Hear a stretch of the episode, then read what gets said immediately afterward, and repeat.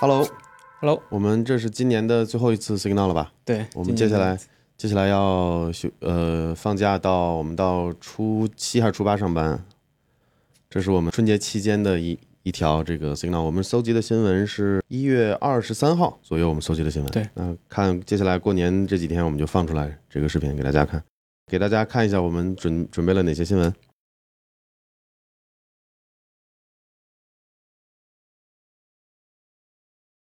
然后我们看一下这条新闻：RX 六五零 XT 四 G 显卡发布后，然后 AMD 悄悄删除了又恢复了四 G 显存不够用的博客。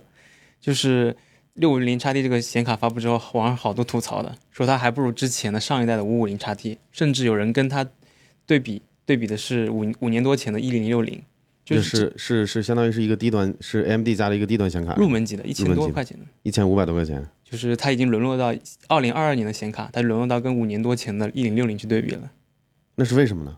就是因为这两年可能因为那个挖矿啊或者其他方面的原因，导致显卡价格居高不下嘛。嗯，然后 AMD 这边也是挤牙膏，那我不太明白，就是它配备了四 G 显存，然后呢，它自己曾经发博客说四 G 现代游戏是不够用的，对对吧？然后呢，它开始卖了这个显卡之后，博客又删了，嗯，然后媒体曝光这个事儿，它又恢复了它。又恢复了，那能能说明什么问题呢？就我觉得，其实二零二二年的显卡来说的话，嗯你你四 G 显四 G 显存的一个显卡，然后卖将近两千块钱，其实是有点说不过去的。它不是卖幺五九九吗？算是卖起售起售价格。对，有些是卖到两千块，而且现在要涨价嘛。Jack，你的意思是说，就是很不良心 AMD 的这个低端卡？因为我不太懂这个这个这个卡确实是不太良心，它砍了一些硬解的东西，就是如果你要拿来剪视频的话是不太行的。哦，我因为我真不懂这些入门级显卡这些东西，但我的感觉就是，商人嘛，就 AMD 也是做生意的，说白了，他就就大家看就这个新闻爆出，就是他们删了 4G 显存不够用的这个这个博客嘛，然后呢被曝光之后又恢复了嘛，对，就是你就大家就不要等着厂商打不打脸，你该买的人还是一样买，就是说白了，其实他定这个价格，他其实还是能卖得出去的。对。游戏市场他有他的目标用户，就看个热闹就完了。就是这个世界上，你要尤其知道显卡买显卡的这些人呢，有追求高端卡的，有追求性价比的，还有就是真的就是，呃，他的预算就只能买低端显卡，就是这个很正常如果大家一千多块钱、两千块钱去买的话，就是不推荐大家去买这张。哦。就是就算是只有这个预算，也不推荐买这个。就是如果你是全新搭一台 PC，然后你可能预算四千左右，嗯你可以买。但是如果你现在有显卡了，嗯就不要升级到这个了，啊，明白 明白。比较坑啊，就相当于。那就听 Jack 的建议吧，就估计看我们视频的观众也没几个去考虑低端卡的。我们我们观众都是牛逼的大老板，是吧？对，都买三零九零的，三零九零太好像出了，三六九钛好像是好像说难产了，是吧？暂时还没出，反正说是要出。嗯就我们的视频观众大部分都是三零九零钛的目标用户，是吧？对然后我们看一下这条新闻啊，研究证实星链卫星集群对天文观测造成了越来越大的麻烦。然后星链是我们最近聊的比较多的，然后好像新闻也挺多的。嗯然后这个是就是一个天文学家嘛，他发一个论文嘛，然后写了长篇大论，就论述为什么 SpaceX 它的星链会影响到太空观测。然后其实我了解到，就是 BaseX 它之前那个星链的话，它是有改装过的，可以降低那个反光的。反光反射是吧？对，它可能降低的是反光，但是本身这个卫星在运作的时候，可能会自己有一些辐射，自己也有一些可见光的这个波段的电磁波的辐射。呃，我猜啊，可能也有一定的影响，但这个不重要。我觉得啊，我觉得星链马斯克他们不管怎么优化，这个问题解决不了。解决不了。对，而且但是你在我的观点是你这么看，这个问题也不需要解决。嗯，因为为什么呢？就好比我们人类社会活活动以来，就是现代现代踏入现代社会以来，比如说发明了汽车，对，发明了这个轨道交通，又发明了可能手机，每一次这种技术革命都会伴临着一些问题，比如说汽油，对吧？有了汽车之后，开始是这个蒸汽机嘛，后来换成这个 combustion 是那个内燃机，它会消耗这个化石能源嘛，嗯，那会造成污染。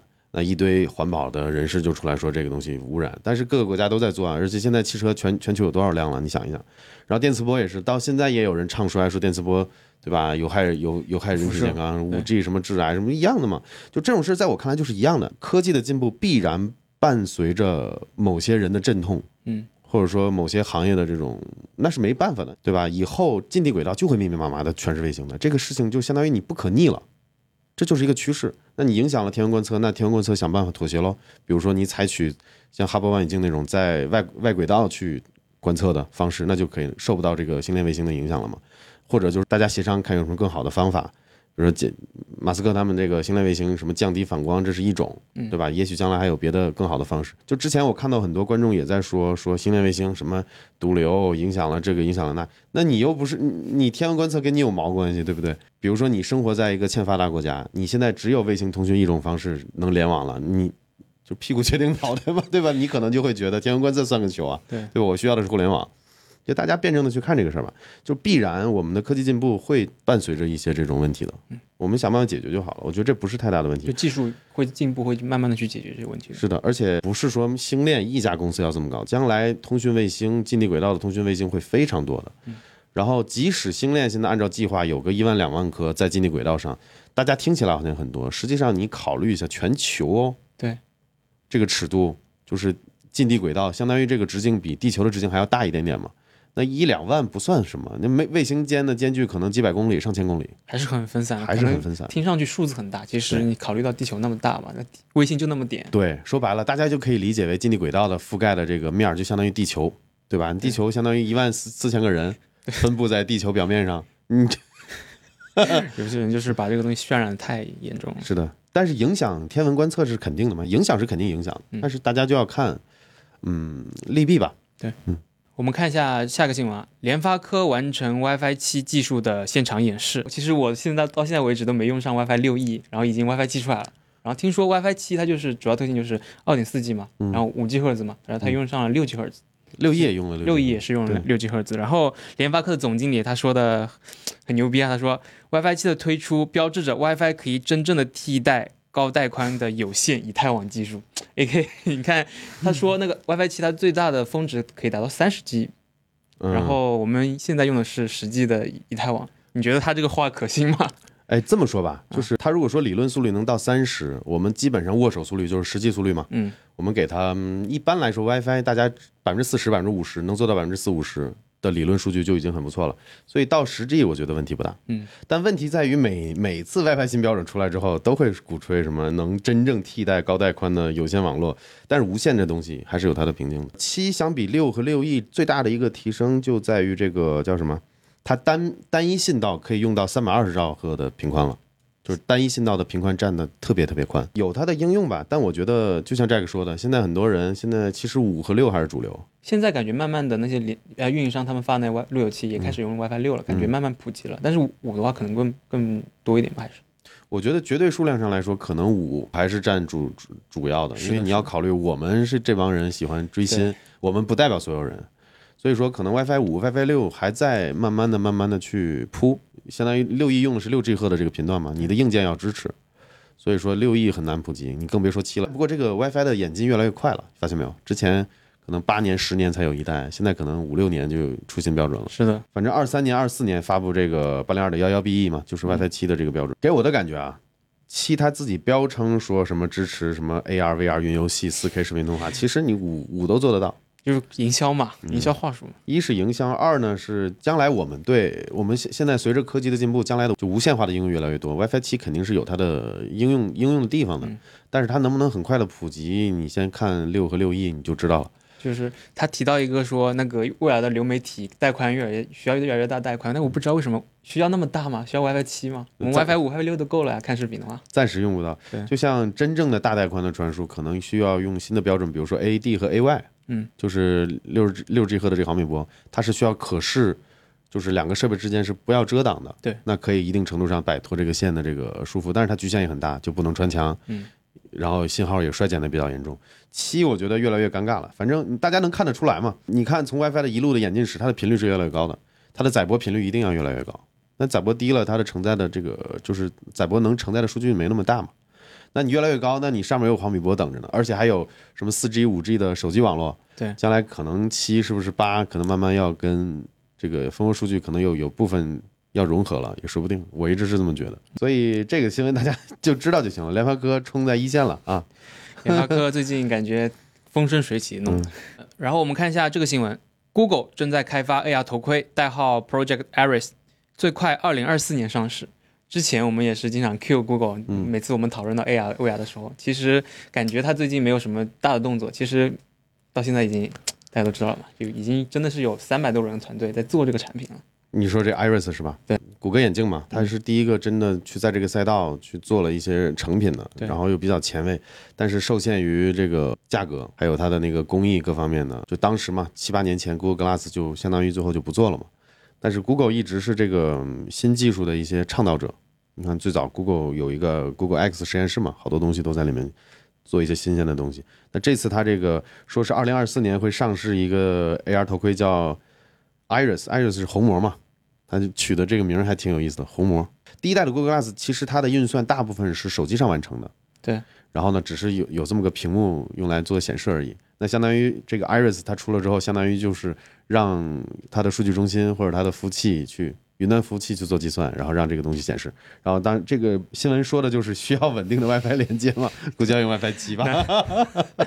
就是他那个眼镜也拿来串流嘛。嗯，是，他他 Google 最近不是搞搞那个游戏串流嘛，Stadia 嘛，嗯，Stadia 都不是黄了吗？感觉就唉又黄了一个。Google 砍掉好多好多产品。就对，都是 Google X 实验室里面出来的。但是就是说，大家好多大玩家都在玩 AR 和 VR 这个赛道的，他作为最早的一个从业者，对吧？肯定不希望落后嘛。所以我估计啊，明年后年我们也许能听到更多 Google 的这个代号 Iris 的这个 AR 头盔具体是什么样的，能干嘛？我个人挺期待的，因为七八年前我用过的这个 Google Glass，它的那种感觉是最好的。我不一样，我七八年前体验的也是 Google 的，不过是那个 Cardboard 是吧 然后后来是有那个他出出了一个 Daydream 平台嘛，他做了一个他专有的一个头盔嘛，比较好好包装的一个纸盒，类似一哦，我知道，样的原理。我知道，那个那个纸盒我买过，很便宜。白日梦，白日做梦，Daydream 那个平台，说实话，真的就是我最开始说的就是很 low 逼的那些东西，它是用手机的，是要用手机的，然后分辨率、刷新率，然后亮度全都在那儿摆着，然后呢，你基本上一个手得扶着。就至少你用他自己做的最早做的那个那个纸盒的那个头显的时候，你一个手得扶着，嗯，然后呢，好像靠什么点击震动是怎么回事操作，在基本就是用来看看个什么小演示之类的，很 low。对，但是 Google 这个策略是对的，相当于他用最简单、最便宜的方式，让很多人去尝试 VR 到底是什么，虚拟现实到底是什么。我觉得也有它的用意吧。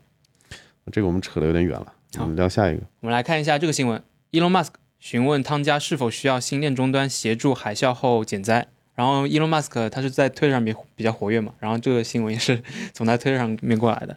然后就是之前我们聊过汤加海啸嘛，然后没想到真的 Elon Musk 他就去主动的去联系当地的，然后他觉得是不是可以帮助他们去解决一下这个通信的问题，因为现在大家知道汤加那边因为网络中断嘛，嗯。你可能你在你在国外嘛，就比如华人在汤加，然后你可能家人想给他汇款，因为没有网络嘛，都汇不过去，就挺严重的事儿。然后可能 Elon Musk 可能从营销角度，还是从什么角度我不知道，他想去解决一下这个问题。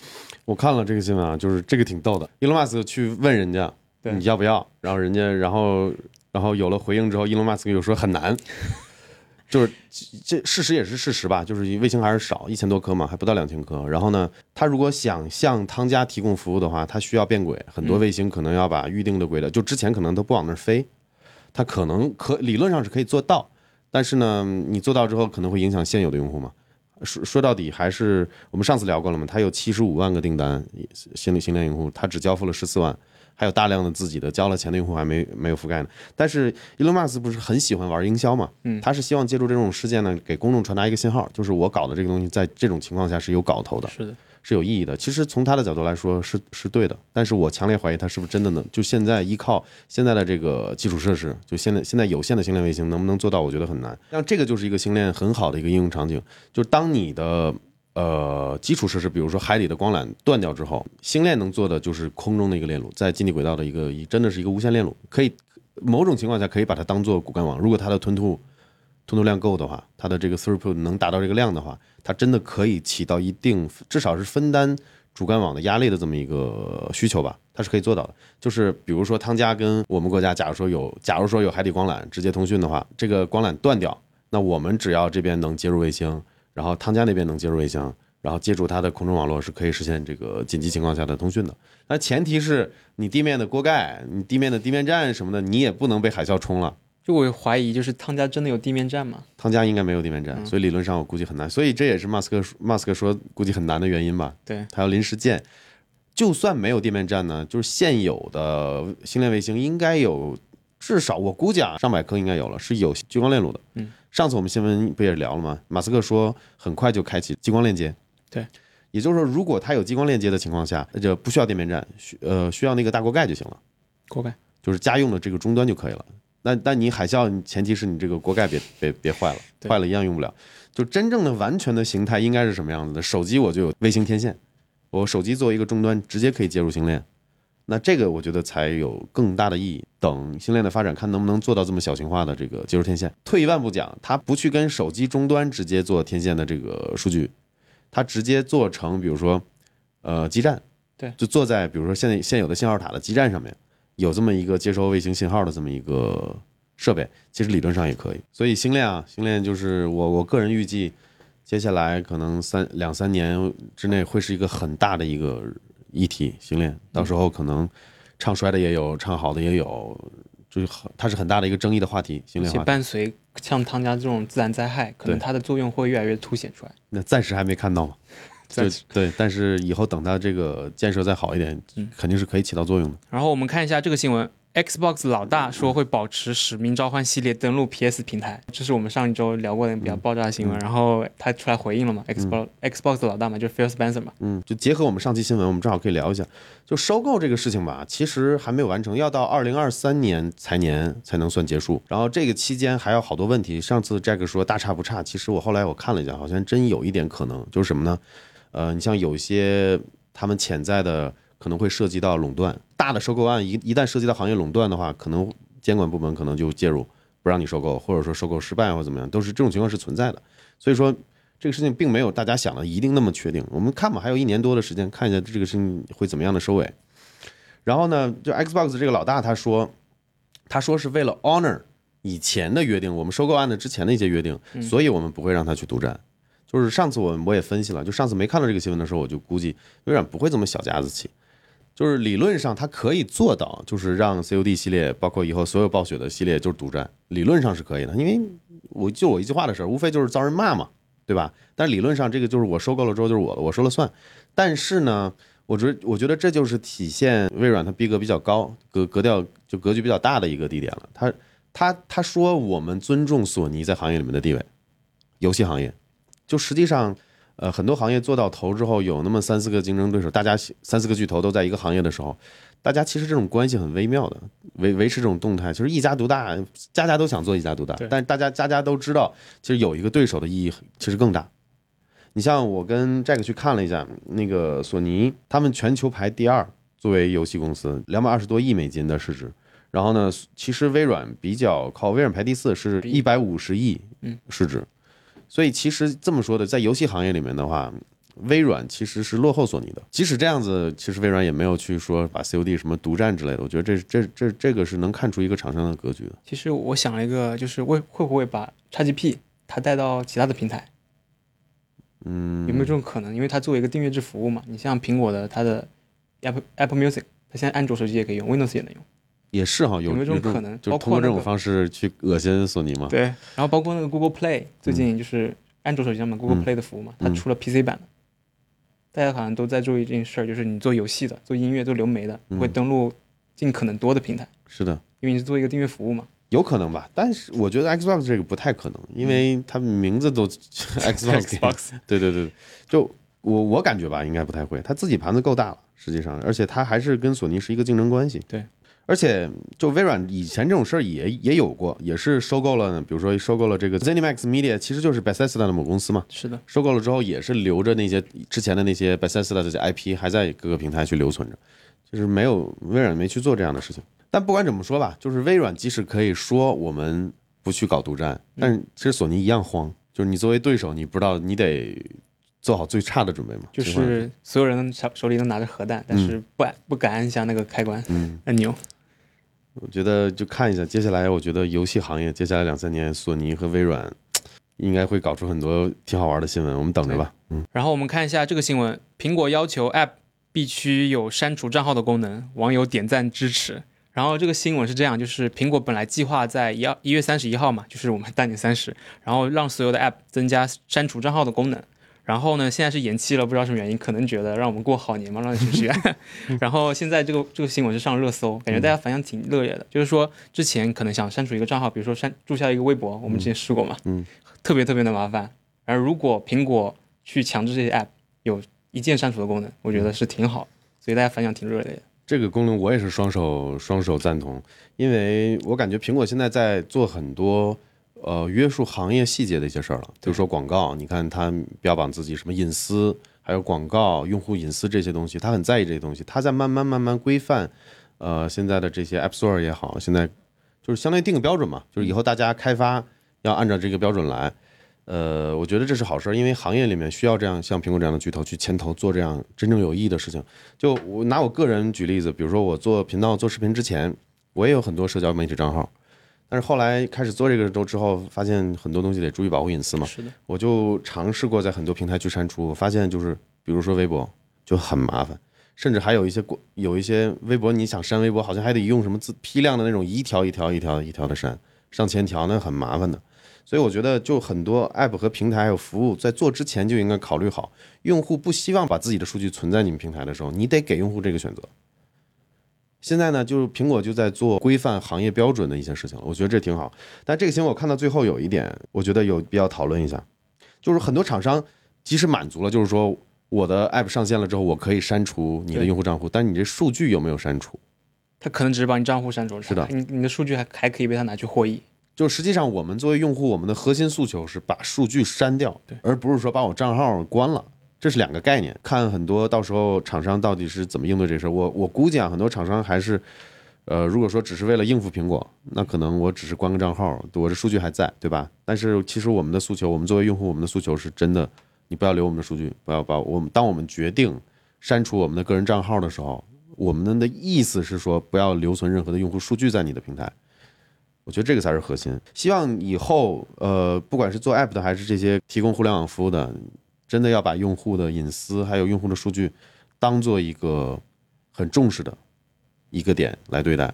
我们当我们作为用户决定不要我们的账号删除的时候，你们要真的是要做到，不要阳奉阴违。你你有删平台账号的这些习惯吗？哎，我想一想。还真没有，你没有。我一般不会在网上发什么暴论，说实话，可能就除了上一次那个什么 H H 五 Y Y D S 吧。这个不算暴论，就是举个例子，比如说你小的时候，你比如说我们小时候用什么校内，那时候叫校内，不叫人人。嗯。有些什么中二评论，妈大了之后无比的尬，你知道吗？就希望删掉。还有 Q Q 小的时候那些东西，就想赶紧删。我我的我的选择就是不去看。你选择不去看，不去回忆。但你要知道，平台是有你的数据的。将来你四五十了，对吧？拿出来去勒索，勒索你。哎，你看你，你原来这么中二过，那你你那时候我们要收，我们要付费删除，我看你就尴尬了。然后今天的新闻呢，我们就聊到这里。然后我们来读一下 YouTube 的评论。然后这位观众的名字他叫做 Function Man。然后他说和我想的一样，微软是真的比索尼还要为积极未来为未来准备。然后虽然有一些失败的案例，Connect 嘛，然后也创新了很多东西，比如说 Halo 初代，还有。主机的 FPS 成就的系统，还有网络不普及的时候就搞 Xbox Live、Game Pass，还有现在云游戏，他是觉得就是微软这边他其实有很多创新，跟我上期的观点一样嘛。这位兄弟，我觉得他也也就是视野也很就能能看到根儿上，我觉得他能看到根源。就是微软确实在格局还有视野上要高一些，但他有一点说的有问题，那个 Halo 不是微软最早的，Halo 是一个邦吉那工作室最开始是打算给给乔布斯做的。对，这个也是历史上的一个趣闻。这这是一个趣闻，有兴有兴这位观众有兴趣可以去查一下。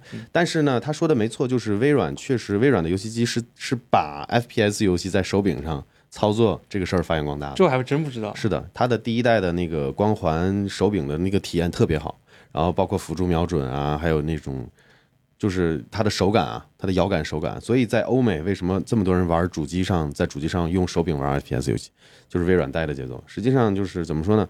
呃，这个观众说的大方向没错。微软在很多地方，包括云游戏啊，包括 XGP 这种订阅制啊，包括这种前卫的理念啊，确实是不愧为这个行业巨头。对我们来看一下 B 站的这条评论啊，他的名字叫做秋叶深深，然后他觉得索尼这波不好过了。嗯，看这意思，微软是真的要抢游戏市场这块蛋糕了。然后没准以后 Xbox 在 PS 在游戏市场上面要要翻个个了。还真有可能，就是我刚才刚才我们那个新闻里面说过了嘛。其实微软的市值在游戏行业里面是要比索尼的 S E 要低的。索尼是能它的市值全球全球第二嘛？嗯，第一我们都知道是谁，对吧？我们拒绝提他的名字，不然又。然后第四才是微软，任天堂排第三。所以索尼其实现在是比微软赚钱要赚得多的，在游戏行业。嗯，所以我觉得微软这次，呃，这么搞肯定是想翻盘嘛。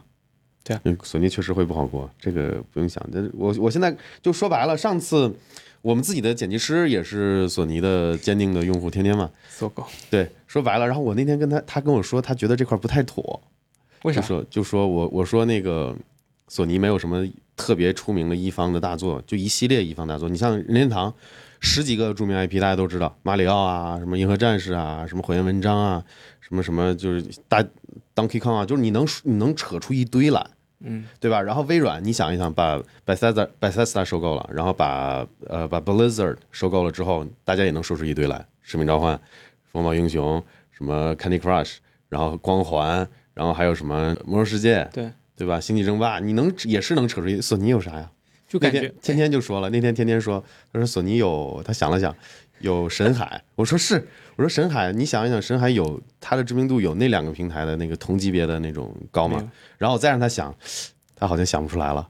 就索尼也有一些独占，也有一些一方的，但是你这个数量还有这个知名度上来说，肯定是还有那种历史也没有他们那么悠久。是的，是的，是的。所以我们剪辑师锁狗天天就含恨，就是不得不认可，确实是这么回事。所以我们还是那个观点吧，就是等着索尼发力，这对我们游戏玩家来说是好事，让他们几个厂商去抢。PS 五出来之后嘛，确实没有什么特别好的护航大作。是的，Xbox 哎，那个 Series X 其实也没有什么特别好，是的，就是你标标棚标称的八 K 什么六十 P 的，确实现在没看到。就除了他自家索尼自己家做的那个演示那个新手柄特性的那个什么宇宙机器人，对，等着吧，等着索尼和微软接下来几年做出更好的作品给我们。其实竞争竞争是对我们来说，对玩对玩家来说是利好的。对，PlayStation 马上就过年了，或者说我们这片子发的时候已经过年了，对不还不知道哪天发呢。就是明年我们也会继续继续做 Signal。Signal 系列会继续的。我们自己也需要保持对科技界的一些新闻的一些敏感度嘛。嗯我们自己平时也会强迫自己去看一些新闻，然后聊聊我们的想法给大家。大家没什么事儿就把这个系列当做一个下饭呐、或者说出行的路上可以听一听的。嗯嗯，不需要大家怎么烧脑子。那最后就给大家再打一 波广告了，就还是我们自己跟 K 创对定制的这个键盘。这个键盘呢是机械矮轴，可以自己选各种各样的手感，可以连三个蓝牙设备，还有背光，还有 Windows 和 macOS、iOS 三种模式的输入，可以走蓝牙，也可以走有线连接的方式。底板是阳极氧化的，然后边框也是阳极氧化的这种铝的这种工艺，手感非常棒。就在这个价位，我觉得这把键盘，实话实说，是我见过最好的。尤其是我们的桌子是白色的，你去嗯做做那个桌搭呀什么的，都都很好的。我我看上次有观众吐槽说，我们用的这个这个键盘用的是 ABS 键帽。你要做那个透光的，都是要用 ABS。是的，你要 PPT 的话，成本也贵啊。嗯 PPT 键帽是一套键帽可能就得上千了。你要你要有这个预算，欢迎考虑我们将来定制的 Q 一 Q 二。Q 一 Q 二，对，OK，我们今天就差不多这样子。好，好吧，那我们这期 Signal 结束，拜拜。拜拜。然后我们读完了 YouTube 评论，我们来读一下哔哩哔哩的评论。哔哩哔哩这位观众，他的名字叫做秋叶谢。哔哩哔哩这位观众，哔哩哔哩 B 的，站不就完了，还哔哩哔哩？我真服了，你就 B 站就完了呗，你就这么拗口的词儿，我也觉得。我们来看一下 B 站自己自己给自己出出难题。练练口条。